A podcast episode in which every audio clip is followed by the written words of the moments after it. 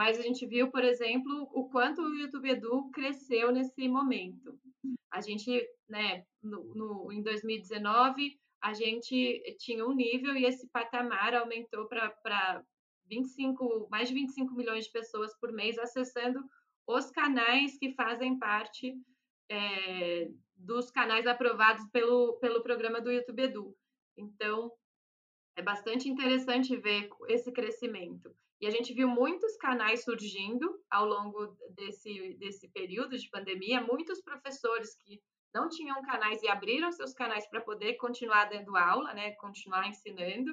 A gente viu, por exemplo, canais de secretaria de educação usando o YouTube, abrindo vários canais para cada um dos anos letivos para poder continuar dando aulas, para continuar chegando às pessoas de alguma maneira tinham alguma conectividade para continuar estudando.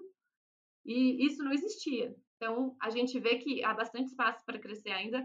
A gente está né, é, tá crescendo em audiência e está crescendo em número de canais. Então, as pessoas estão achando o seu espaço, sua, o, o seu nicho para conseguir se comunicar, conseguir é, passar o seu conteúdo, independente de qual for.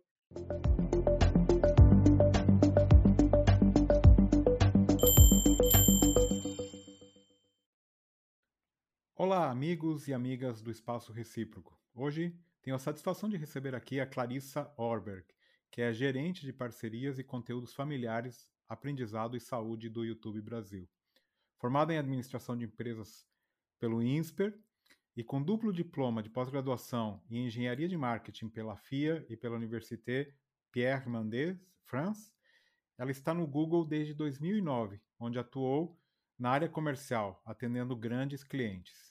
Em 2014, migrou para o YouTube, onde até recentemente era gerente de parcerias de conteúdo infantil e educacional no YouTube Brasil, sendo responsável pelo aplicativo YouTube Kids no país.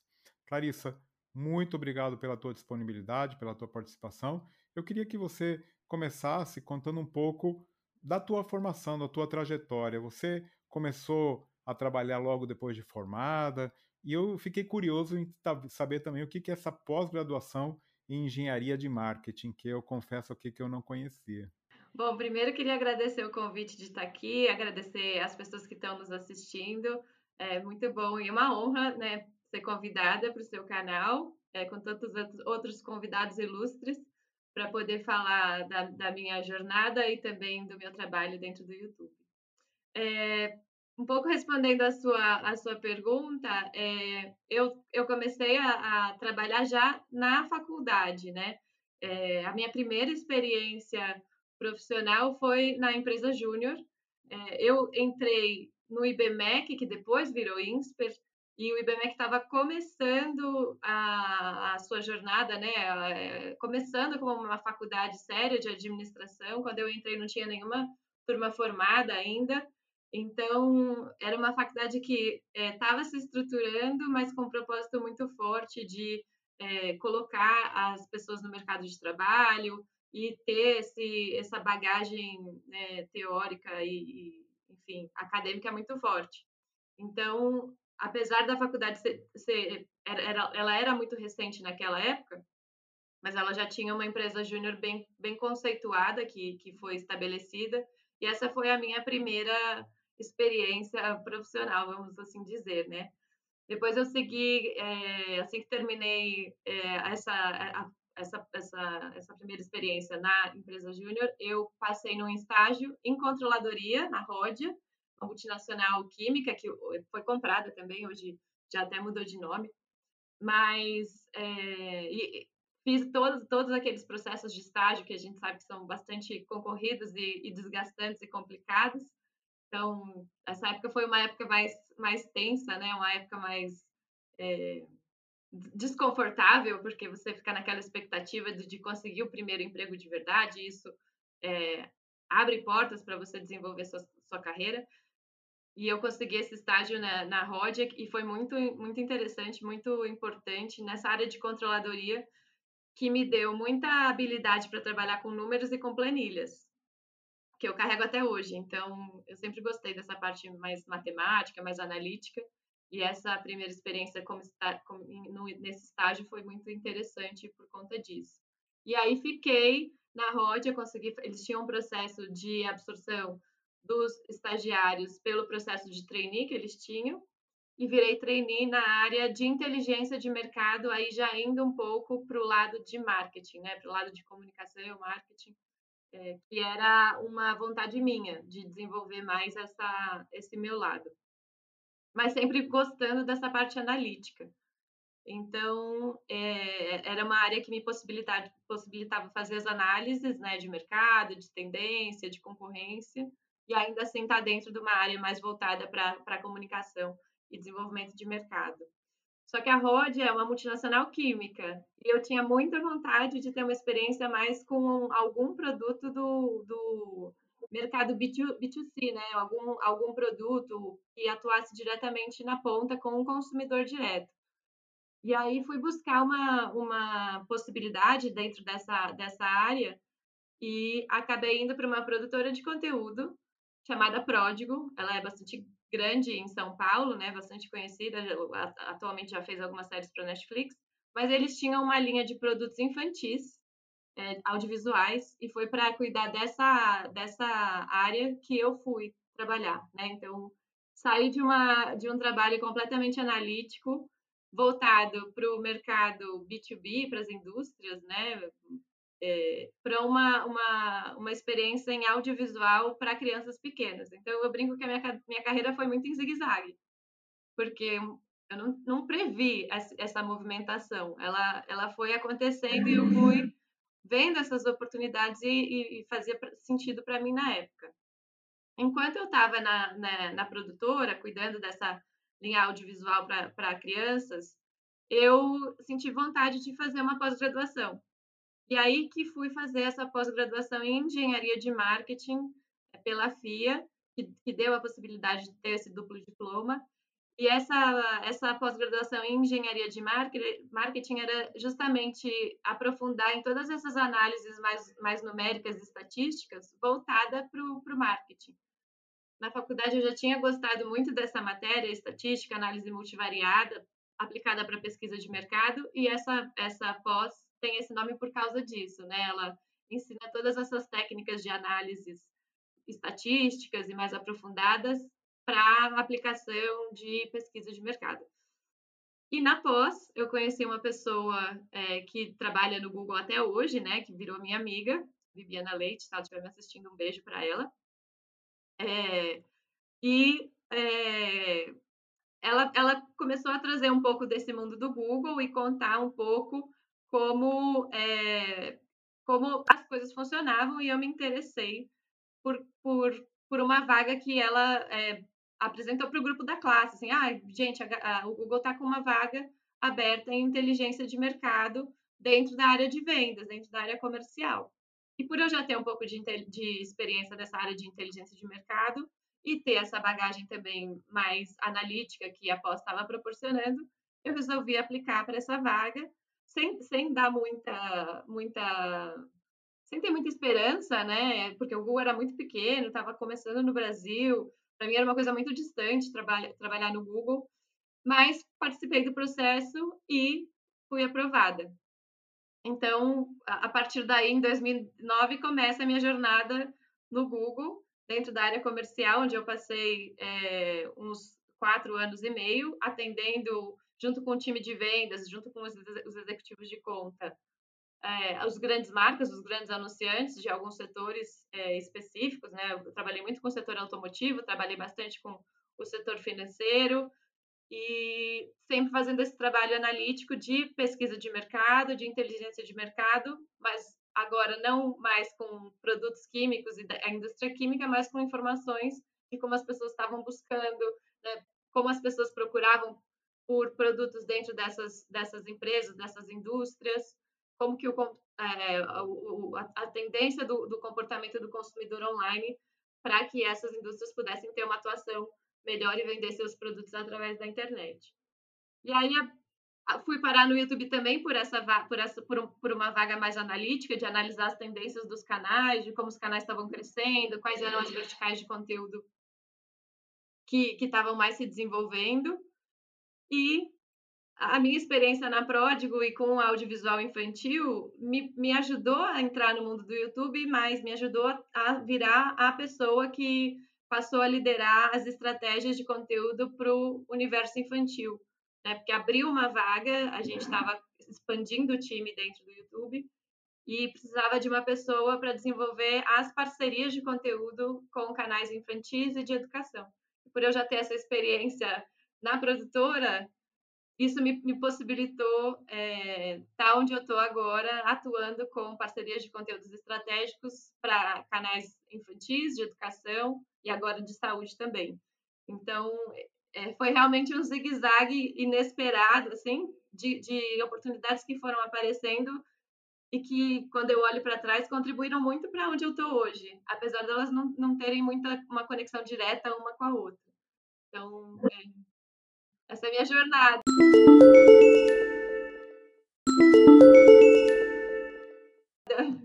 Uma trajetória incrível, realmente. E é isso, é seguindo o sonho que você realmente gosta de fazer, né?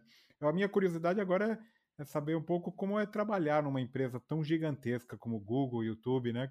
Minha curiosidade é entender um pouco como as grandes decisões são tomadas e qual que é o nível de autonomia local que as equipes nos diferentes países têm, porque deve ser uma loucura para organizar isso.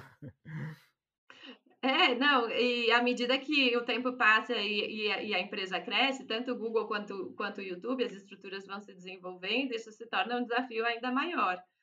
Mas a gente tem algumas vantagens, eu acho, como empresa de tecnologia. É uma empresa muito dinâmica, as mudanças são bastante rápidas, então Primeiro que profissionalmente é muito interessante porque nenhum dia é igual ao outro, né? Tem sempre um produto novo sendo lançado, uma novidade para a gente trabalhar, com, seja com anunciantes, seja com, com os canais de YouTube. É, a, a, o ambiente em que a gente está inserido também muda muito, então é, a gente é exposto a desafios que muitas vezes a gente não estava antevendo, né? E a gente precisa lidar com a situação. Então, é, por um lado, é muito interessante porque você tem é, essa, essa diversidade no, no, seu dia a dia, né? Todo mundo que trabalha no Google sente na pele como é dinâmica essa, essa, essa indústria e a empresa onde a gente está. Claro que existe um alinhamento global, a gente tem as nossas prioridades globais, tem os lançamentos de produto que muitas vezes são globais, tem estratégias de desenvolvimento das diferentes áreas de atuação que são globais, mas a gente também é uma empresa é, que tem uma atuação local muito forte, né? Então, a gente aqui no Brasil começou atendendo os anunciantes locais, então a gente depende de como a dinâmica publicitária funciona aqui no Brasil para poder operar. Então, algumas iniciativas só acontecem aqui, por exemplo. É, algum, alguns, alguns projetos, alguns esforços, a gente só acontece aqui. No lado do YouTube, a mesma coisa a gente trabalha com conteúdos locais, né? A gente atende os canais, a gente estabelece essas parcerias estratégicas com canais brasileiros, que são consumidos por, por brasileiros. Só aí já, a gente já tem uma peculiaridade muito é, diferente de outros mercados. O brasileiro consome conteúdo em português. O nosso conteúdo é feito e consumido pelo nosso país. É diferente de alguém que está nos Estados Unidos fazendo conteúdo em inglês, mas pode ser consumido na Austrália, no Canadá, na, na Inglaterra, em, em, em, países onde as pessoas falam inglês também. Aqui, por, por a gente ser um país prioritariamente é, falante de português, onde as pessoas ainda falam um pouco inglês, a gente tem essa característica. E a gente desenvolve projetos que são pertinentes ao nosso mercado brasileiro. Então, a gente tem essa autonomia para criar é, projetos e tomar decisões que são é, bem locais. E aqui no, no, Brasil, um exemplo disso é o próprio YouTube, YouTube Edu, né, que, que surgiu há 13 anos atrás e ainda existe no Brasil com uma força bastante grande. Esse projeto ele começou ao mesmo tempo no México e nos Estados Unidos, mas eh, o projeto foi descontinuado. Mas aqui no Brasil, porque a gente tem uma necessidade muito grande de ter conteúdo educativo, de qualidade, oferecido através é, da plataforma para suprir, as necessidades que os alunos, de modo geral, têm, ele continua vivo e a gente continua trabalhando com esse projeto. A gente fez o ano passado, por exemplo, um trabalho inédito também no Brasil que chama que, que chamou Aulão para Criadores, que foi oferecer um, uma semana de treinamento online para qualquer pessoa que quisesse aprender mais sobre como o YouTube funciona, totalmente em português, com os exemplos do Brasil, com pessoas né, especialistas do Brasil, para ajudar os brasileiros a melhorarem seus canais. Isso não aconteceu em nenhum outro lugar do mundo, foi um projeto 100% desenvolvido nacionalmente. E até falando de uma decisão assim maior que a gente tomou aqui no Brasil recentemente, a gente teve um projeto agora durante a pandemia de unir é, as plataformas de tecnologia com presen bastante presença em vídeo. Então participaram dessa parceria Facebook, o Twitter, o Twitch, TikTok, né, o Instagram, junto com o YouTube, para promover a campanha Eu Me Cuido, que foi uma campanha de conscientização sobre o uso de máscara, sobre a importância de se lavar as mãos, de você ter esse isolamento social durante a pandemia. Então, foi uma maneira que a gente encontrou aqui no Brasil inédita de unir todas essas plataformas que, é, de uma certa maneira, também são concorrentes, mas para uma, uma força maior aqui. E isso não, também não aconteceu em nenhum outro lugar do mundo. A gente foi, a, foi o primeiro lugar em que a gente conseguiu é, se juntar para fazer essa ação acontecer. Então, acho que são bons exemplos de é, como a gente é uma empresa de atuação global, mas com um olhar 100% local para as necessidades do país. É muito legal. Eu tive a, a honra aí de participar logo no início na, na, iniciativa do YouTube Edu como curador, em parceria com a Fundação Lehman. Foi muito legal, muito, muito interessante ver como funcionava essa dinâmica. Queria agora te perguntar um pouco aí mais diretamente ligado à tua, à tua área específica hoje em dia. Né? Eu tenho entrevistado diversos influenciadores digitais, professores desses que hoje a gente chama de popstar, né? É, muita gente é, que tem edutubers. muita gente que tem atuado cada vez mais em redes sociais e no YouTube. Você, é, na tua visão aí que você analisa os dados, né? Acha que tem muito ainda para crescer no Brasil quando a gente compara com outros lugares do mundo? Eu queria saber se existe a preocupação com uma certa saturação e se existem alguns nichos que ainda foram pouco explorados nesse, nesse universo. É, a gente é, acredita que tem bastante espaço para crescer ainda aqui no Brasil. A gente vê tanto um crescimento de audiência para a plataforma, isso ficou muito claro para a gente quando a pandemia começou. A gente notou, claro, a situação era extrema, né? No começo da pandemia, as pessoas estavam é, em casa, mais isoladas, e, naturalmente, isso trouxe uma audiência adicional que a gente ainda não tinha. Então, a, audiência do YouTube aumentou bastante por conta dessa pandemia e por conta da, da, da migração das, das pessoas que ainda não estavam no digital para o digital. E a gente viu isso aumentar tanto de modo geral, né? Eu, eu também cuido de canais infantis, a gente viu também uma grande, um grande aumento de consumo de, de conteúdo de entretenimento infantil por causa do isolamento social e do fechamento das escolas.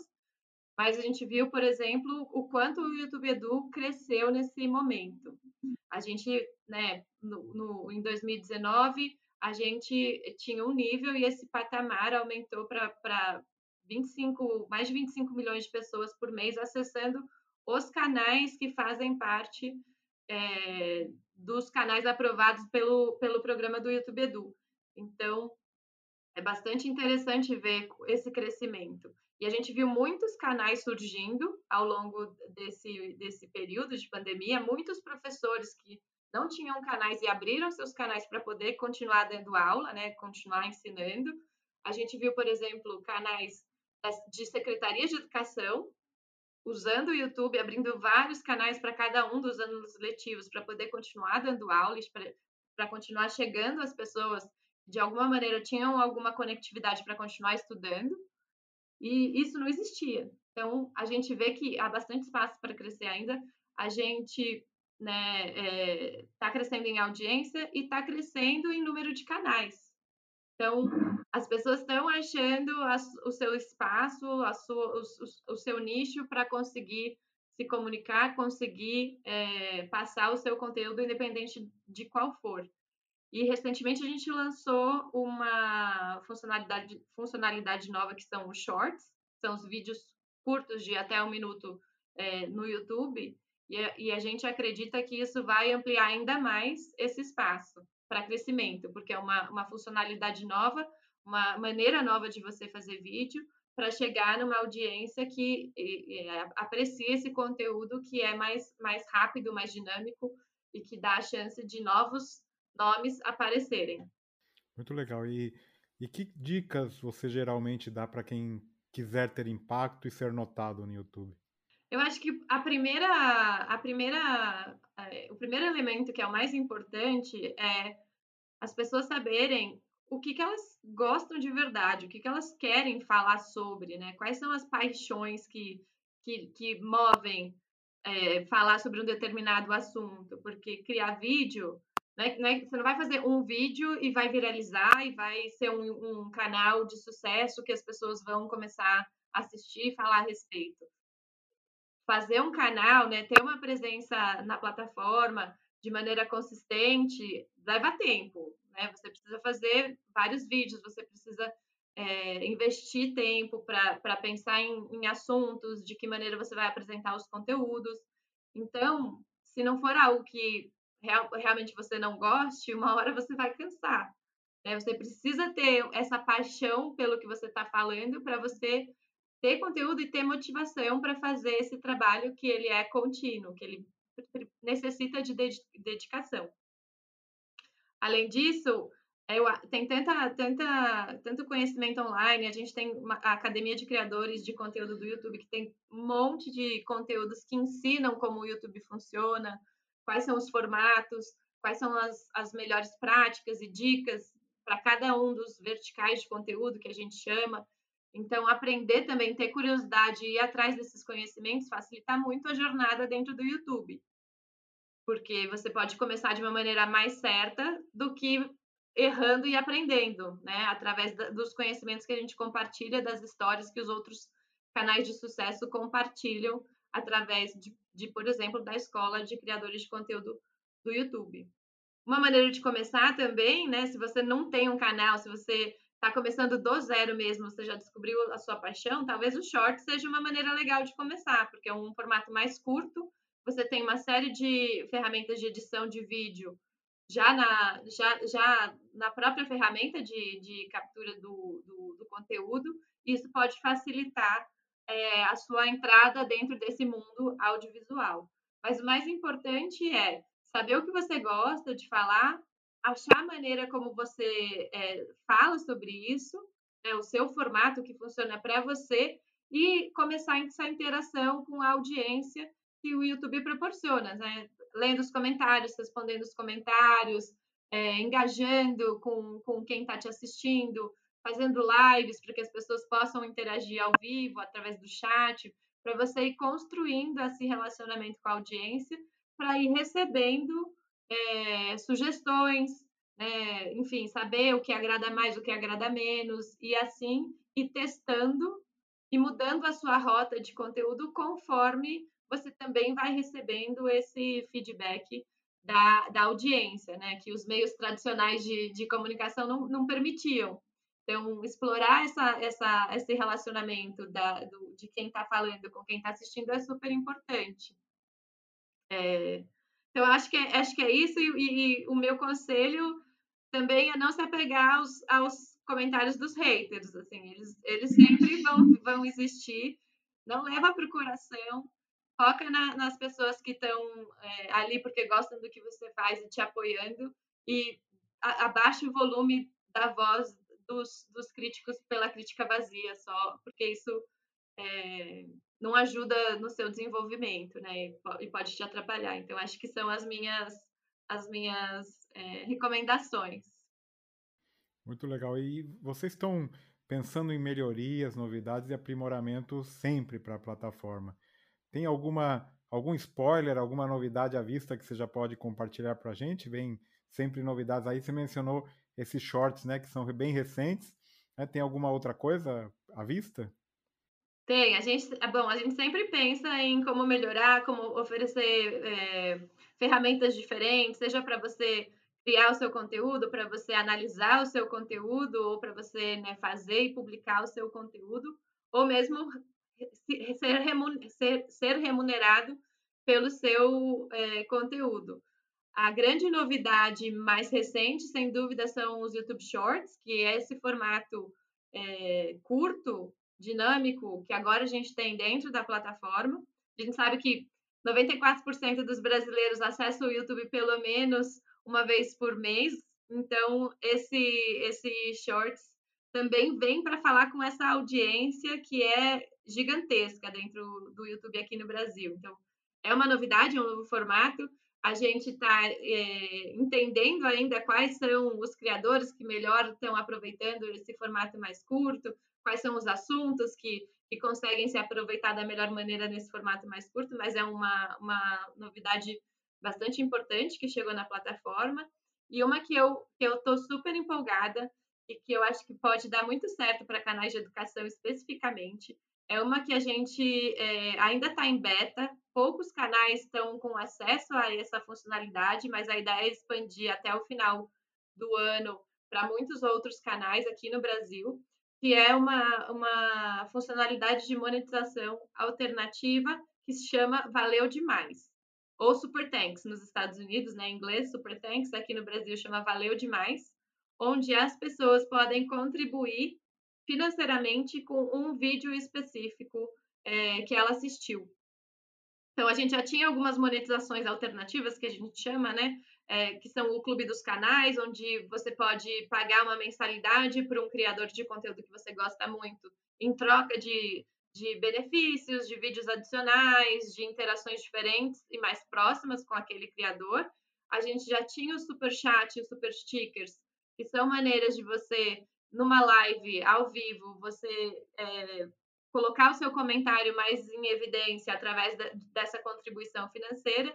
E agora a gente acabou de, de habilitar para alguns canais aqui do Brasil essa funcionalidade. E por que, que eu acho que faz muito sentido para canal de educação? Porque é, tem vídeos muito antigos de canais de educação que continuam super relevantes. Né? Alguns conceitos não mudam, a fórmula de, de Bhaskara é a mesma. Então, tem vídeos antigos de, canais de matemática que são super assistidos.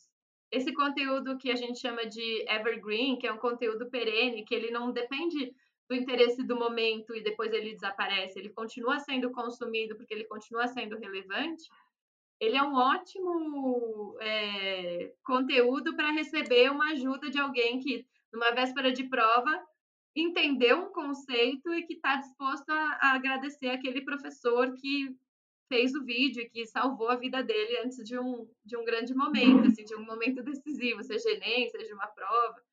Então, eu estou bastante empolgada com essa, com essa funcionalidade, que chama Valeu Demais, porque eu acho que para esses casos específicos em que o professor salva a vida, ensina um conceito, mas, mas o aluno não quer ficar contribuindo mensalmente com, com aquele conteúdo, porque ele quer realmente só tirar aquela dúvida e, e ir bem numa prova, eu acho que é o melhor, o melhor exemplo para qual essa ferramenta pode fazer uma diferença.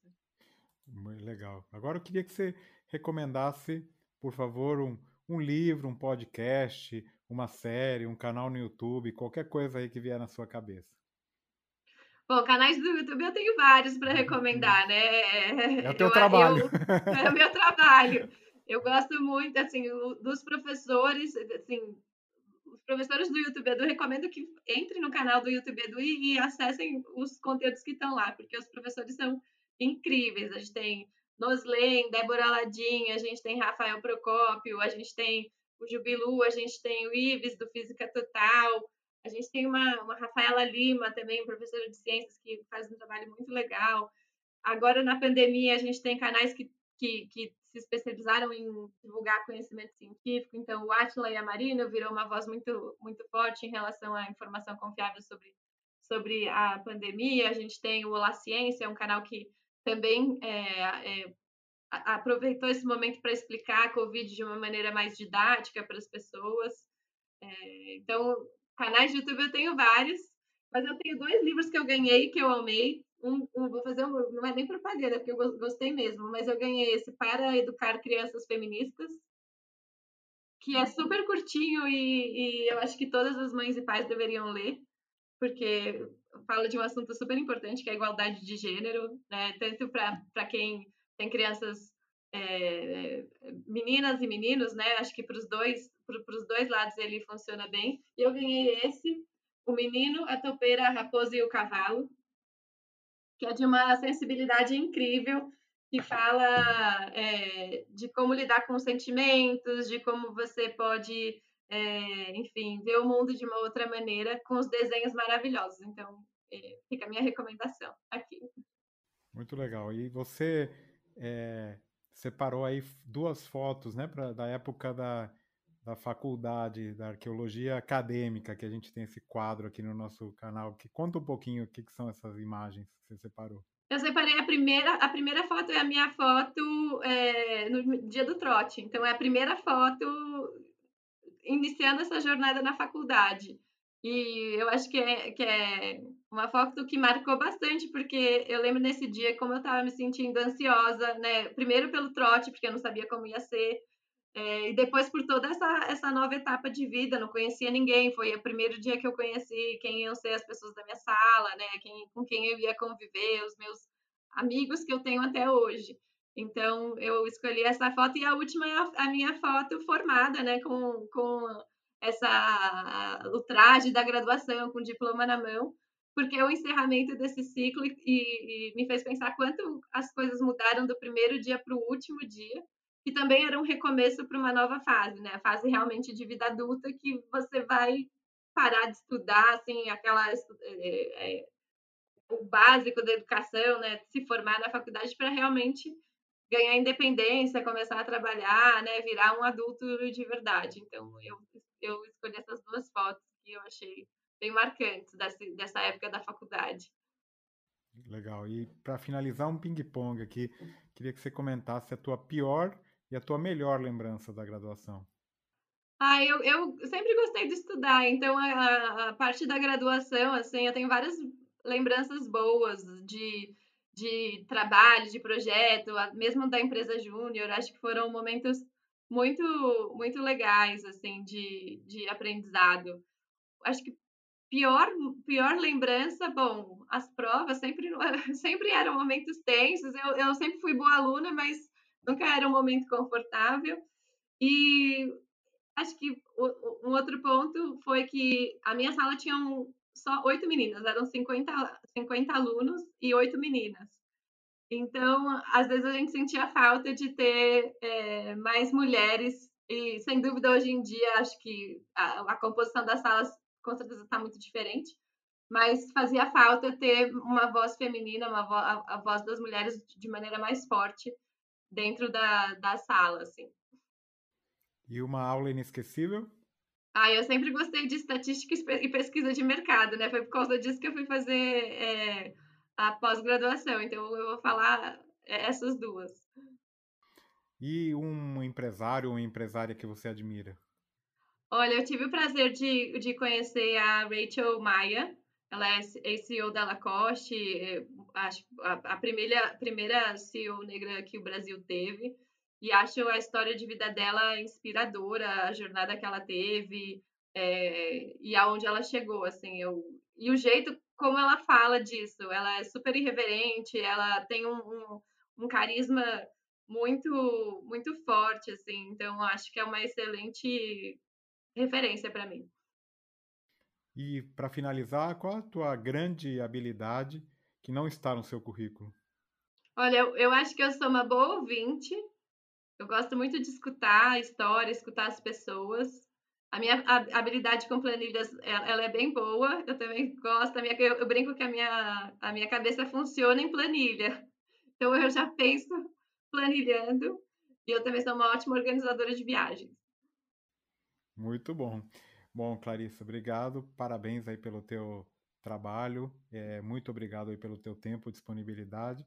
Parabéns mesmo. É excelente. Bom, aqui participar deste projeto, né, do de, de educação e de co conteúdo de qualidade do YouTube. Muito obrigado por tudo. Não, obrigada pelo espaço, obrigada por ter contribuído com o YouTube Edu quando ele estava nascendo. E é um, uma área de, de conteúdo que a gente olha com muito carinho e atenção dentro do YouTube, porque a gente sabe que aqui no Brasil é, a gente consegue mudar a, a, vida das pessoas se as pessoas tiverem acesso à educação. Então, nosso papel é fomentar a educação de qualidade, conteúdo de boa qualidade no YouTube para que seja acessível para todo mundo que tem acesso à internet, né? democratizando assim é, o acesso a, a, esse, a esse conteúdo de alta qualidade.